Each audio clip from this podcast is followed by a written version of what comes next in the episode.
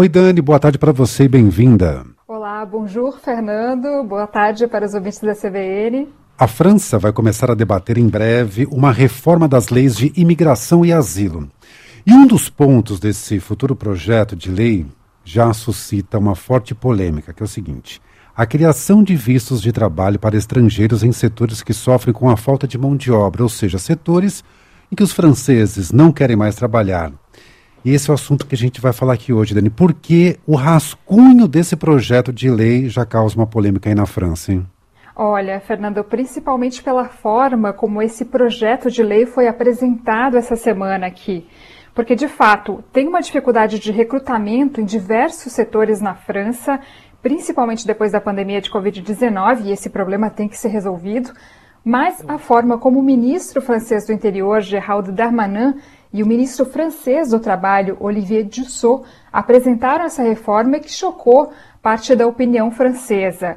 Os dois ministros concederam uma entrevista ao jornal Le Monde na quarta-feira sobre a criação desses vistos de trabalho a estrangeiros em setores que o governo classifica de sob tensão, onde as empresas vêm tendo muita dificuldade para empregar.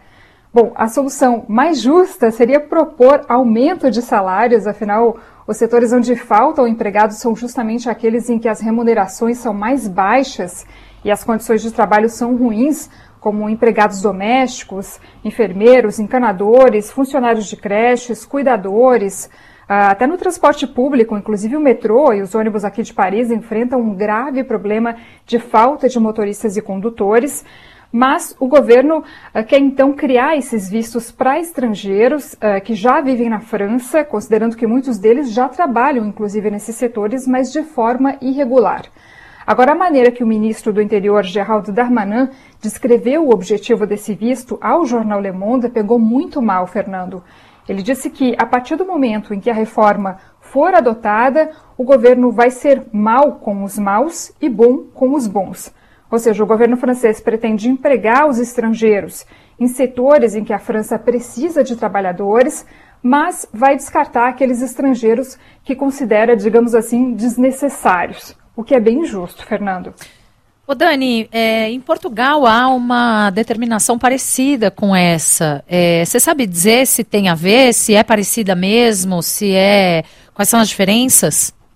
É, Tati, eu não saberia te responder sobre Portugal exatamente. Sim. Eu sei que cada, cada país faz a sua lei de asilo e de imigração, né? Sim. De forma separada. Tudo isso tem que ser aprovado, também tem que estar dentro de uma filosofia da União Europeia, né? Uhum. Mas realmente cada país age diferentemente. Mas sobre esses vistos de trabalho para estrangeiros em setores que sofrem com falta de mão de obra, essa é uma, uma lei recém-aprovada em Portugal e que provoca é, turbulências, né? Claro, provoca mexidas.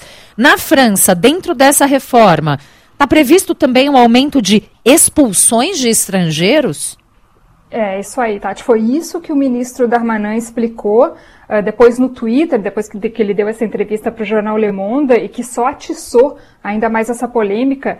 Ele publicou que com essa reforma a França vai ser implacável com os estrangeiros em situação irregular, melhorando a capacidade dos mecanismos existentes para expulsar os clandestinos, e afirma que pretende tornar impossível a vida das pessoas que receberam ordem de deixar o território francês, impedindo, por exemplo, que eles tenham acesso a ajudas sociais, a alojamentos sociais então, uh, de fato, essa reforma também prevê facilitar o cumprimento de um mecanismo que aqui na França é chamado de obrigação de deixar o território francês, talvez tenha até algo parecido lá em Portugal. É uma espécie de documento que o estrangeiro em situação irregular recebe em casa, avisando que ele não vai mais poder viver no país. E quem recebe esse documento hoje, aqui na França pelo menos, tem a possibilidade de recorrer.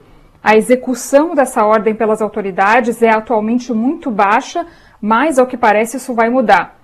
Os números que são usados aí como referência sobre essa obrigação de deixar o território francês datam de 2019, antes da pandemia. Durante a pandemia, esse número caiu bastante, até por conta do fechamento das fronteiras, né? Mas para a gente ter uma referência, em 2019, a França emitiu 100, 122 mil dessas ordens para estrangeiros em situação irregular, mas apenas 12% delas foram realmente cumpridas. Com essa nova lei sendo aprovada, o governo quer então aumentar essas expulsões e, segundo o próprio ministro do Interior, os estrangeiros hoje aqui na França representam 7% da população. São 68 milhões de habitantes aqui na França no total e menos de 5 milhões são estrangeiros. E a quantidade de estrangeiros em situação irregular, uh, ou seja, sem documentos né, que autorizem a residência, a permanência dele, deles aqui na França, é estimada em cerca de 900 mil, um número muito baixo em relação à população total.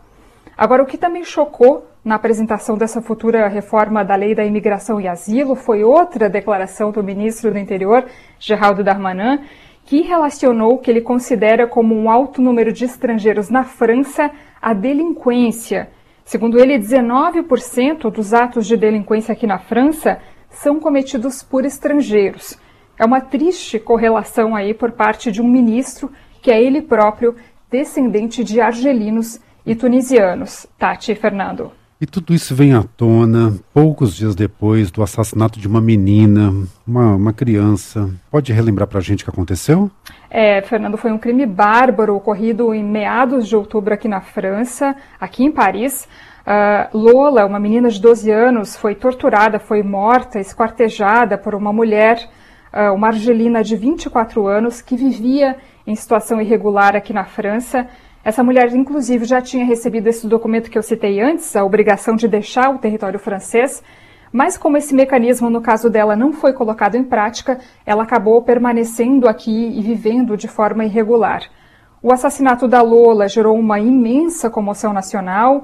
O presidente francês Emmanuel Macron chegou inclusive a receber os pais da menina na sede da presidência francesa aqui em Paris, e a extrema-direita não demorou muito tempo para instrumentalizar essa comoção em torno do assassinato da Lola e acirrar ainda mais esse discurso contra os estrangeiros. Não foi à toa que a Assembleia da França foi palco de debates acalorados entre a esquerda e a extrema-direita, principalmente. Vários deputados ultraconservadores defenderam a expulsão de todos os estrangeiros que estão em situação ilegal hoje na França.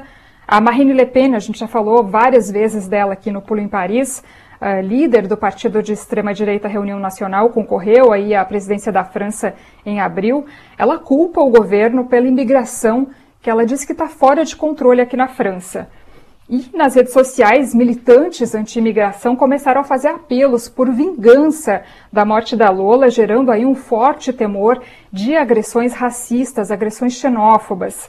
Os pais da Lola tiveram que vir a público uh, pedir calma e protestar contra essa instrumentalização política do assassinato da menina.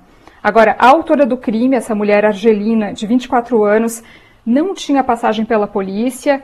A irmã dela, que mora aqui em Paris de forma legal, afirma que ela sofre de vários problemas psiquiátricos. Ela está detida nesse momento, essa mulher, e aguarda o julgamento em um presídio de alta segurança aqui na região parisiense. Agora, embora o governo francês tenha rebatido aí as críticas da extrema-direita e denunciado essa instrumentalização da morte da Lola, ele mostra aí, de certa forma, que se dobra as críticas da extrema-direita com essa reforma das leis de imigração e asilo. Tati Fernando. É, bom, a gente sabe que não raramente a extrema-direita na França tem posicionamento xenófobo, racista. Apesar desse posicionamento, a França precisa de mão de obra, não precisa? É, Tati, eu diria até, eu iria um pouquinho mais além, inclusive, eu diria que alguns setores são extremamente dependentes Sim. de estrangeiros. São quase 40% dos trabalhadores domésticos aqui na França que são estrangeiros. Esse é o setor onde a França mais tem dificuldade para recrutar. Depois, 30% dos profissionais que trabalham como agentes de segurança no setor da construção civil também são estrangeiros. E vai longe, em mais de 20% dos cozinheiros, profissionais do setor da hotelaria, empregados de restaurantes, de bares e cafés. A, a lista é realmente bem grande. E o que é mais trágico é que são setores onde os salários são mais baixos também. Então, diante disso, os franceses se recusam a trabalhar nesses setores, que são ocupados por estrangeiros, que na maioria das vezes não tem outra opção, né? O governo acredita, então, que vai poder resolver esse problema criando essa categoria nova de vistos de trabalho, mas a gente já chegou no momento onde alguns setores ninguém mais quer trabalhar, caso os salários e as condições de trabalho não se tornem mais justas. É o caso, por exemplo, do setor de transportes públicos, que sofre muita dificuldade para recrutar motoristas de ônibus e condutores de metrô aqui em Paris.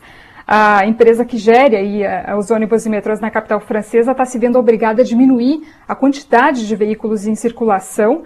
Uh, desde o início aí do segundo semestre, o tempo de espera pelos metrôs e ônibus mais do que dobrou nas estações.